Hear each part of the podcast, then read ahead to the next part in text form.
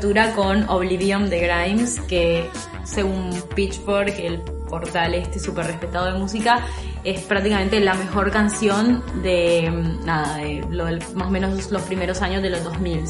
Y bueno, yo estoy totalmente de acuerdo con eso. Eh, abrimos con esta canción porque hoy vamos a hablar de poesía e internet. ¡Qué temita! Claro, y Grimes, si bien, es- bueno, si bien esta canción no habla específicamente sobre ese tema, ella, para mí, en esta etapa actual de su vida, representa como esa unión de el arte y la tecnología, justamente porque ella está en pareja con Elon Musk, o, Elon Musk, la verdad nunca tengo claro cómo se pronuncia, que es un magnate, eh, que al mismo tiempo es empresario, visionario, etcétera, es el hombre detrás de Tesla, la empresa Tesla que hace los autos eléctricos, por ejemplo, y de otras empresas más, es uno de los 50 hombres más ricos del mundo actualmente. Y es todo un visionario. El tipo tiene planeado mandar una colonia a vivir en Marte dentro de los próximos años y tiene un proyecto que se llama Neuralink que busca mejorar el cerebro de las personas a través de inteligencia artificial. Y bueno, ella es una chica canadiense que al principio, no sé, hace un- unos 2011, 2010 era una chica que hacía todas sus canciones en su habitación y ahora de repente está eh, a punto de tener un hijo con este hombre que es como todo un personaje que tiene sus sombras y sus luces. Y bueno, vamos a empezar con un fragmento de una canción que Grimes sacó a finales de 2018. Bueno, la relación de ella con él se hizo oficial en 2018. Y voy a leer este fragmento para que veamos, empecemos con este tema.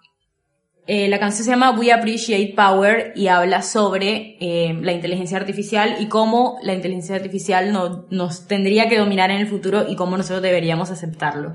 El bueno, el coro dice, apreciamos el poder, a la gente le gusta decir que estamos locos, pero la inteligencia artificial nos recompensará cuando reine. Jura lealtad a la computadora más poderosa del mundo. La simulación es el futuro. ¿Qué hace falta para convencerte? Como que nos está queriendo convencer de que no somos una secta, básicamente. Sí, suena como muy fuerte y mm, claro, y ella habla ahí, o sea, aborda un gran miedo que tenemos todos, que es el miedo a los algoritmos, a que hoy en día Netflix ya prácticamente nos dice qué ver, o sea, así con todo, básicamente, y uno sigue las sugerencias pues por comodidad, etcétera, pero bueno, muchas personas tienen miedo a que la inteligencia artificial nos supere, de hecho, Elon Musk tiene el proyecto este Neuralink, justamente para evitar que las máquinas nos terminen sometiendo. Pero con más máquinas. Claro, como nosotros, o sea, es como si no puedes con tu enemigo, únete a él, esa, esa sería su consigna. Eh, bueno, y a partir de eso queríamos empezar a hablar de la, de la poesía y el internet y, bueno, la tecnología también en un, término un poco más amplio.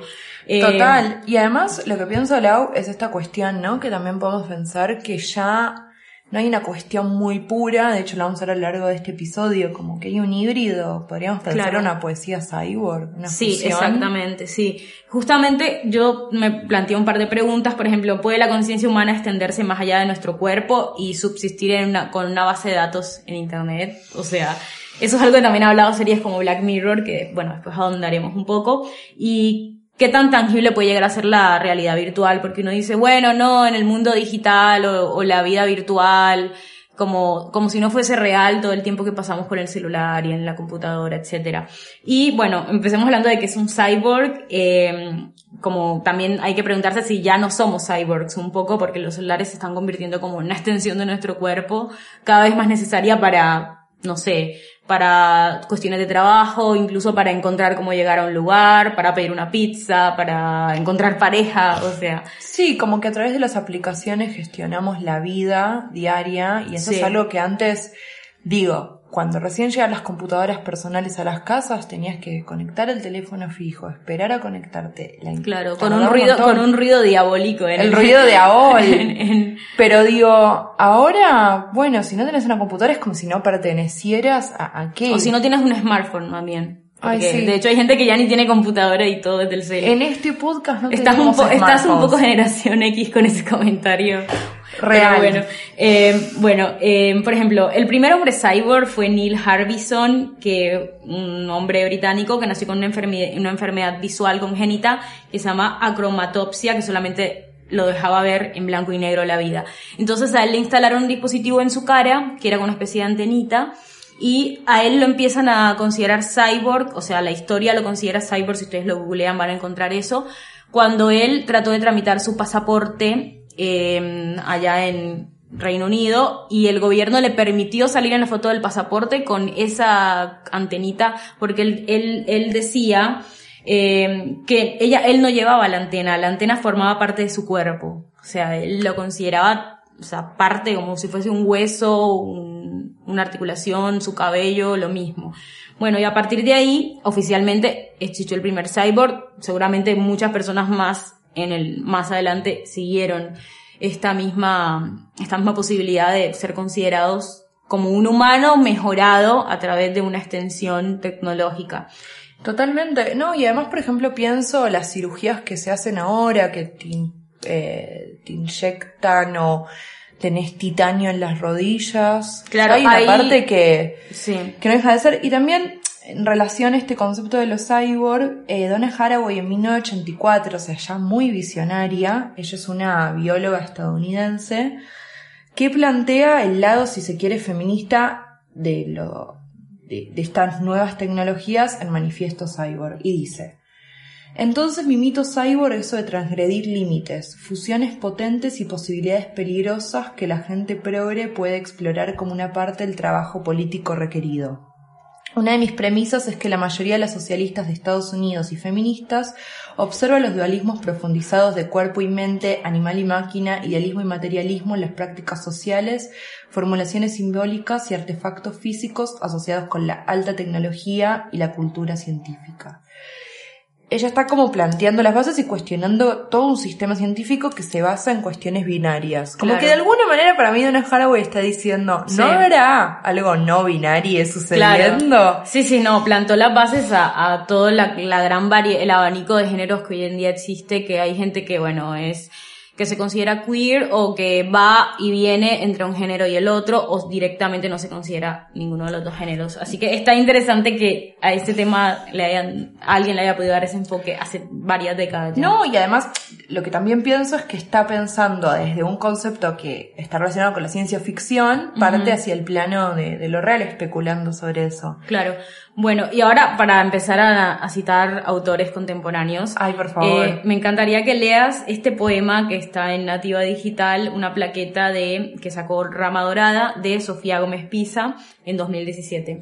Dale, una gran amiga de casa, Sofi, que también trabaja en prensa, en comunicación, así que es como, nos entiende en esta situación de vivir con la tecnología y cómo sobrevivirlo. Bueno, acá Sofi dice, Ahora que freelancear es mi tarea, el repost se convierte en el alimento del día. Como un dispositivo de mi propia ambición, miro todo desde este otro lado, donde la quietud y la paciencia se, se asemejan. Como un animal que despedaza su presa que la escrutina mientras prepara la sutil confluencia del like. Bueno, perfecto. Sí, resume más o menos, no sé, el modo de vida de toda una generación que nos somos freelance de todo, o sea, incluso somos freelance del romance también. Totalmente eh, freelance del romance, me encanta. Freelance del romance, no sé, Tinder o esas parejas. Ok, Cupid. bueno, todas esas, porque en realidad son todas básicamente lo mismo. Y mm, nada, o sea, me parece que nos refleja bastante bien de manera generacional, sobre todo a los millennials, porque fuimos como los primeros nativos digitales en el sentido de que fuimos, no sé, yo tengo contacto con las computadoras desde tengo más o menos 11, 12 años y obviamente nuestros padres no pueden decir lo mismo y bueno, los centennials ellos sí que nos salieron con el iPhone en la mano. Eh, bueno, ahora quisiera, antes de seguir, que nos presentemos, porque resulta que abrimos y no nos presentamos, aunque... Por favor. Si ya escucharon los primeros dos episodios, ya más o menos sabrán quiénes somos. Bueno, yo soy Lau Camargo, soy periodista, eh, soy colombiana y trabajo, no sé, en páginas como Indie Hoy. Y eh, Vera, preséntate. Sí, por favor. Bueno, yo soy Vera Buen Día, soy poeta y gestora cultural. También curo exhibiciones. En este momento estoy curando un cuarto propio con artistas femenines, disidencias. Em, me gusta hacer mucho eso. Y acá estamos. Bueno, genial. Y quien nos, quien nos produce Por es favor. el señor Rodrigo Santa Cruz, el joven Rodrigo, que en realidad es menor que nosotras. Y eh, si lo quieren buscar en las redes está como Rodrigo Roy.poirot y él también está produciendo otros podcasts, así que nada, tiene mucha experiencia también por si alguien que nos está escuchando se quiere animar también a este mundo de, de, lo, de los podcasts. Eh, che, y esto que vos me decías del freelance del romance me hizo acordar a un libro muy lindo de Malén Denis. Claro. Que es Buscar drogas en Wikipedia del 2014, editado por Nolu Gonzai Malén, bueno, ahora el año pasado sacó su primera novela, Litio, por concreto, y mm, está viviendo en Nueva York haciendo la gran vida. También tiene un podcast. Genial. Sí, sí, está sí. con Futurock también, ¿no? Eh, tenía un programa en Futurock, sí. Claro. A los botes. Bueno. Bueno, y tiene este poema muy lindo que se llama Te googleé para sentirse cerca. Dice así. Abre un archivo con la idea de decir todo lo que sé del amor me distraigo con otras cosas, acomodo imágenes de películas e iconos pop, en carpetas en el escritorio de la computadora. Quisiera que mi cerebro fuera el escritorio de esta computadora, que hubiera un orden posible, saber mi composición específica, el espacio que ocupa cada cosa donde se ubica cada cosa.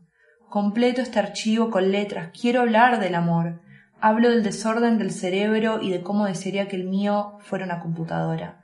Completo este documento con palabras, quiero hablar de él, hablo de fotos que colecciono para creer en la belleza como una religión. Es tarde y estoy cansada, pero no duermo. Me digo, no es insomnio si se quiere. Sigo acomodando las imágenes aplastadas en el fondo de la pantalla. Es tarde y estoy cansada, pero me obligo a entender. No es amor si él no te quiere. Mi computadora no es mi cerebro. Mi cerebro no es un escritorio. Esto no es insomnio, es mi existencia la que se aplasta contra la pantalla en el fondo. Bueno, claro.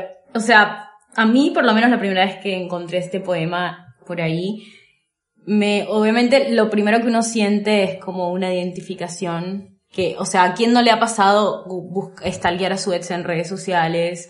O googlear a la persona con la que estás saliendo para ver qué hay de esa persona, o para ver, no sé, qué fotos te tira en, en Google, y te googleé para sentirte cerca, ya desde el título como que te lo, te lo va diciendo todo. Y también esa idea de, no sé, por ejemplo, yo soy una persona cuando está estresada limpia la casa, ordena, ordena.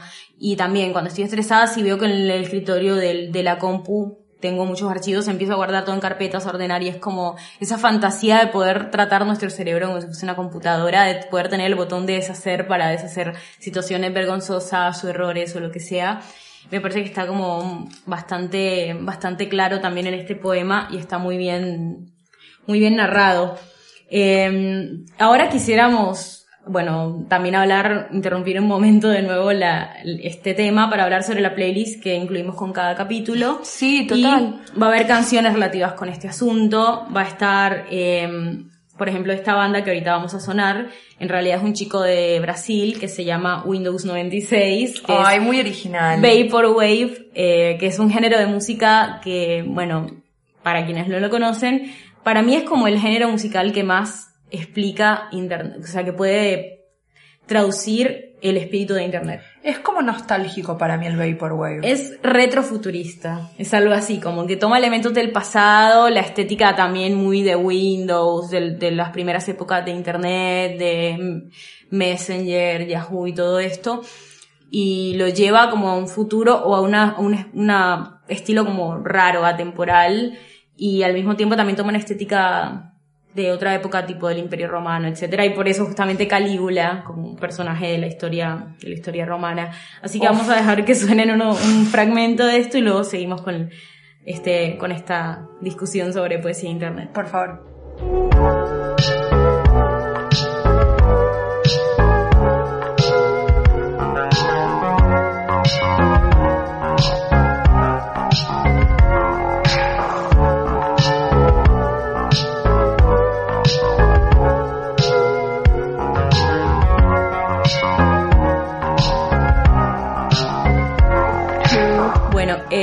Y ahora, eh, con, ahora que estamos de regreso, vamos a presentar a un invitado virtual que justamente nos mandó un audio con, con un poema sobre memes, un gran tema de internet, y vamos a escucharlo y después, nada, vamos a comentarlo. Por favor. Personas. Memes que no van. Memes que no pasan de ahí. Memes que duermen, que mueren. El primero, el último, me harta, basta, me quema. Memes que salen de mí como barcos a estrellarse. Memes que hablan de madres. Dale hijo, corre a casa.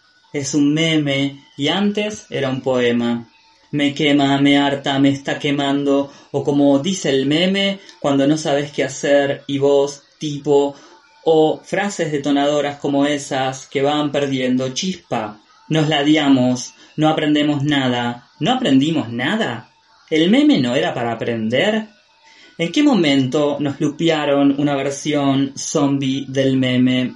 Ahora nos abotonamos alrededor de la única bastilla que nos permiten tomar memes que me ahogan, memes que me enseñan el filo de un cuchillo de luna, memes que van, que vienen, espirales, memes de cuna, oscuros, todos los meses, memes durante la guerra y drones, drones que matan, drones inteligentes que matan personas. Ay, bueno, para empezar me gustaría decir como un poco sobre Walter, ¿no? Como Claro. él es un, primero que es un gran amigo de las invitadas, es un muy buen poeta y también es productor de radio, librero.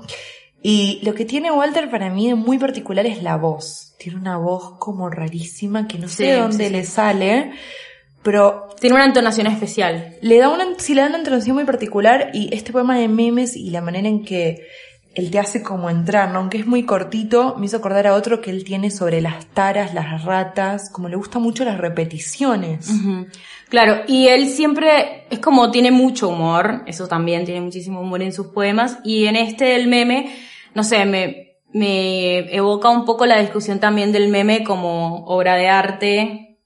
Que Totalmente. Es una discusión que se está teniendo actualmente, o no sé si ya terminaron de tenerla, creo que nunca se va a terminar de tener, sobre si el meme puede tener un valor artístico, eh, o sea, es algo que lo, con lo que estamos en contacto constantemente y que ya se convirtió en todo un, el, el meme en sí ya es un lenguaje. Sí, y no solamente eso, sino que lo que observo es que es el poder de la síntesis, ¿no? Como Sí. que se cumple esa frase, que una imagen vale más que mil palabras. Sí, totalmente. Igual hay memes que también incluyen palabras, entonces es como una fusión de varios métodos de comunicación. Claro, pero lo, lo logra, digamos, sintetizar en, en, en la imagen. Yo sigo mucho Classic Alert Memes, que es una página que retoma cuadros famosos. Están en Instagram, están en Facebook también. En Facebook igual está medio obsoleto, pero funciona para los memes. Sí.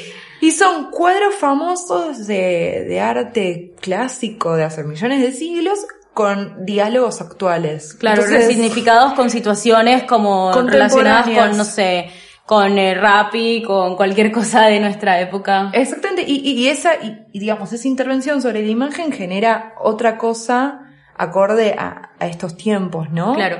Y bueno, yo quería recomendar en Instagram, ya que estamos hablando de cuentas de Instagram, una cuenta que se llama Escuela de Memes, que hace un amigo que está haciendo, bueno, hizo en su tesis de grado sobre humor y etcétera, así que está buenísimo para analizar, ir un poco más allá de qué es lo que nos están tratando de decir los memes sobre nuestra sociedad también. Eh, yo cuando tuve una editorial, Bolena Ediciones, le, le alcancé a editar a Walter una plaqueta de poesía que se llamaba Doseta, y trataba sobre una guerra entre cyborgs y zombies y justamente el fin del mundo empezaba en Twitter. O sea, por un tweet, por decirlo así, una frase mm, mal recibida o algo así, era como un misil, él lo narra como un misil y bueno, perfectamente el fin del mundo podría empezar actualmente en Twitter con, no sé, la cuenta de Donald Trump. Por y en una época estuvo muy, muy latente esa posibilidad entre de una guerra entre Estados Unidos y Norcorea, por ejemplo. No, y, Y- además hay, hay una cuestión, hay un artista que llama esto tweet terrorism, como Claro. terrorismo de Twitter, eh, que lo podemos llevar a otros planos a pensar realmente todos los bombardeos de información que recibimos en Twitter, Instagram, Facebook, se condicen con la realidad que estamos teniendo o hay, hay, hay como una brecha o una grieta que capaz ahí no estamos pudiendo ver. Digo, por ejemplo, a veces pasa que tenés una conversación con alguien por una red social y se interpreta una cosa. Claro, sí. Bueno, y más allá de eso también están las fake news y otra cantidad de cosas. Un gran género, la fake news. bueno, y mm, yo quisiera leer un fragmento muy corto de Cazador de Pokémones, que fue un libro que él sacó en 2017. Walter. Donde, donde, claro, Walter Godoy sacó en 2017. Y dice, Seré todo cuerpo digitalizado en la gloria de Internet y cada evento de mi vida será transmitido a través de mi URL, que será en suma mi verdadero cuerpo. Bueno, justamente está ahí como ese anhelo de muchas, bueno, no sé si muchas personas, pero sí existen personas que tienen esa, no sé, fantasía de, de que su alma, por decirlo así, o todo su, su cerebro, sus pensamientos estén condensados en internet. De hecho, esto lo vi hace un tiempo en una serie que se llama Years and Years. Ay, no la vi. Es una serie británica muy buena, para mí de lo mejor que hubo en estos meses. Y ahí hay una chica adolescente que le dice a los padres, eh, bueno, tengo que hablar con ustedes, les quiero confesar algo, hablar de algo, no sé qué, soy trans. Y los papás le dicen, ay, bueno, no, no lo esperábamos, pero te apoyamos si te quieres cambiar de género, no, no, no hay problema, como que súper progres. Y ella le dice, no, pa, ma, soy transhumana, como que quiero trascender este cuerpo y fusionarme con internet. Y los papás quedaron como súper fríos y ahí sí se súper enojaron. Es como, va a haber un momento en que este tipo de situaciones van a empezar a darse o decir, bueno, no sé, alguien que fallece de alguna manera almacenan toda. Hay una película que trata sobre esto, creo que es Robin Williams, Robin Williams que tiene que recolectar las memorias en diferentes videos de las personas y reproducírselos. Como que hay una cuestión también de no querer morir y seguir vivo en internet. Claro, sí, sí, sí. ¿No? Como si internet fuese, no sé, el limbo o el cielo. Y en este sentido, Lau, lo que lo que estamos viendo también con este auge de las nuevas tecnologías es cómo se modifica esto en la poesía. Claro. Digo, sí. Bueno, ya existe la poesía hipertextual, que es tipo la poesía que se puede mezclar versos con hipervínculos a páginas de internet. Está la poesía visual, que ya más bien para mí pertenece al diseño gráfico, que es usar las letras para armar figuras y dibujos, por decirlo así, las letras, los símbolos, los números. Después está la poesía animada en movimiento que pueden usar tipo GIF, por ejemplo, y la poesía holográfica. Que Eso me parece, no, sé si nos va a llegar acá. Argentina. Por ahora no, por ahora no, pero en otros países se nota que ya la están implementando y bueno, la poesía generada por computadora, que ahora vamos también a dar un par de ejemplos relacionados con eso, que, por ejemplo, cuando yo tenía Twitter, que no sé más o menos hace varios años porque lo cerré, había una página que te generaba tweets con base, con una base, o sea, teniendo en cuenta tu base de datos de tweets anteriores. Entonces había, te generaba tweets absurdos, pero que en el fondo sí tenían algo de sentido porque mencionaba mucho las palabras que siempre usabas. Entonces, hay cuentas que hacen eso, por ejemplo. Y eh, hay un libro de tecnopoéticas argentinas. Sí, de Claudia Cossack, es un libro del 2015 que editó Caja Negra Editora. Y ahí se analizan y se comentan algunas obras de arte que están trabajando con estas nuevas tecnologías. Trata de hacer como una historización, el net art, por ejemplo, los primeros momentos de Internet, los artistas empiezan a trabajar con Internet como si fuera una herramienta, un soporte más artístico. Claro, una página web podía ser una obra de arte. Totalmente, y de hecho hay algunas que siguen funcionando. Y te digo, son de los 80, por ejemplo, ya tienen 30 años. Una locura la estética comparada con las páginas de hoy en día que son como minimalistas. Sí, como que cambió un montón, son muy... De hecho, podríamos decir que son bastante vaporwave. sí, seguro. O el vaporwave más bien se inspiró en eso. Eh, bueno, eh, yo entré a una página de la cual saqué muchísima información que se llama Broken English y eh, ahí encontré, por ejemplo, información sobre Horacio Huárpola, que es un escritor mexicano, y el tipo habla mucho sobre los datos, todo esto, y eh, tiene, por ejemplo, este, a ver, este poema que se llama Metadata, que está publicado en su libro Badaud Electrónico de 2016. La datafilia es un problema reciente que consiste en el almacenaje descontrolado de datos. Todos estos datos funcionan como dimensiones equivalentes, pueden ser en apariencia inofensivos, pero se ha comprobado que una vez que tocan el subconsciente artificial se convierten en pensamientos arbitrarios y nostálgicas herramientas del low-tech. En la mayoría de los metadatos hay lenguaje connotativo, ya se han encontrado oraciones compuestas. Abrir una lata de duraznos, reparar la motocicleta, escritura binaria cuneiforme, lazos de fibra óptica entre seres humanos, música para sanar. La datafilia es un compuesto, una esperanza más, similar a robar el disco duro de Cristo. Muy bueno el disco duro de Cristo. Es como Claro. un nombre para un disco. Claro, está justamente como eso que decíamos, la pretensión de decir, bueno, voy a acumular información, voy a convertirme en una nueva información. Es como una cosa casi neurótica. Después también encontré que existe un bot, que es el sí o no bot, que te responde sí o no a um, cualquier pregunta que le hagas. Le puedes preguntar en Twitter, ¿debería renunciar a mi trabajo? Y el bot te va a decir sí o no. Y bueno, nada, acompañado de varios emojis. Es una especie de oráculo bastante irresponsable y flashero. Y también está esta página que nos querías comentar parecida Sí. de haikus. Me encanta. Bueno, esto está programado por Marina Petersen, que es una poeta y sommelier argentina. Y son haikus, ¿sí? Los poemas japoneses que tienen 5, 7, 5, 7, 5 versos. Y por ejemplo tiene este. Could we wander generously? Often the moonlight is unforgettable. ¿No? Como podríamos vagar generosamente.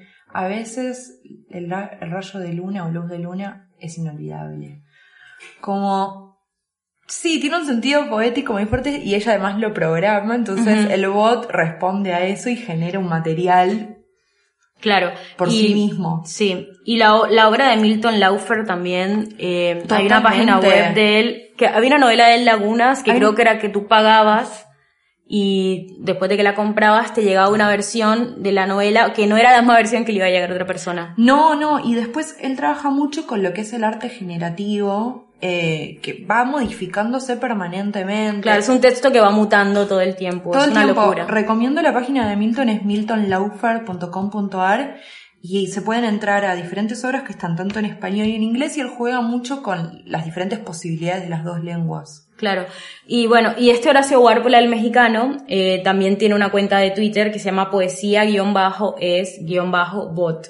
Y eh, tiene todo el tiempo, él la programó con una base de datos de poemas sobre definiciones de poesía, que son definiciones absurdas y arbitrarias, y como cada dos o tres horas va tirando una. Estas son algunas de las que alcancé a leer cuando entré a consultar. Decía, por ejemplo, la poesía es un material plástico, flexible y transparente usado comúnmente para embalar artículos frágiles. La poesía es el servicio al cliente con malos modos.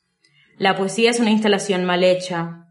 La poesía es titulares y miniaturas de maneras sensacionalistas y engañosas para atraer la mayor proporción de clics posibles. O sea, la poesía es clickbait. Que es como Un lo- poco. es más o menos un- como una traducción de lo que mucha gente piensa de que la poesía es vender humo, básicamente. Y bueno, hay algunos poetas que capaz son así. No es este caso. Bueno, y en, eh, también eh, volviendo al tema de las series, en Black Mirror, bueno, creo que es la serie eh, de cabecera para hablar de esta especie de temas de tecnoparanoia.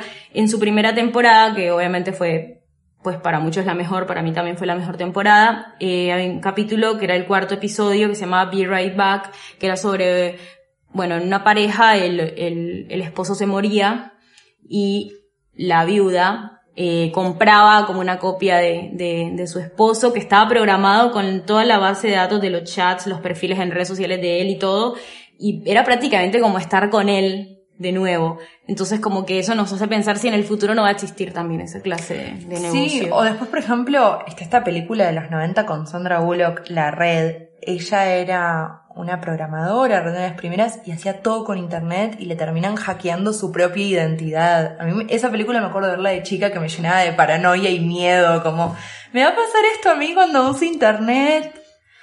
O podés tener también el romance, ¿no? Como Claro, Hair, Hair. que se enamora de Siri, y- pero bueno, Siri era, Siri era Scarlett Johansson. ¿Cómo sea, no enamorarse? que hasta su voz es muy sexy, así que lo entendemos totalmente a. Joaquín. Pero bueno, es el momento en el que él le pregunta, bueno, ¿con quién más estás hablando? Y le contesta 25 mil personas más o algo así, es como otro nivel de, de nada, de locura, de, de cómo uno puede engancharse, no sé, con eso. O a veces cuando uno sale con alguien y se engancha de pronto con sus perfiles en redes y cuando sale con él en persona no es eso.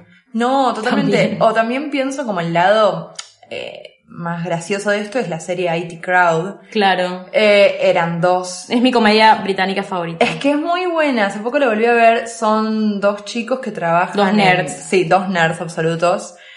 Que trabajan en la parte de servicios técnicos de una empresa y trabajan en el sótano. Nadie los conoce, nunca los llaman y ponen una chica encargada de trabajar con ellos y ya no sabe qué es Internet. De Sí. hecho, hay un capítulo que ellos le dicen, no, Internet es esa caja de ahí y ella lleva una reunión la caja negra de Internet y se rompe.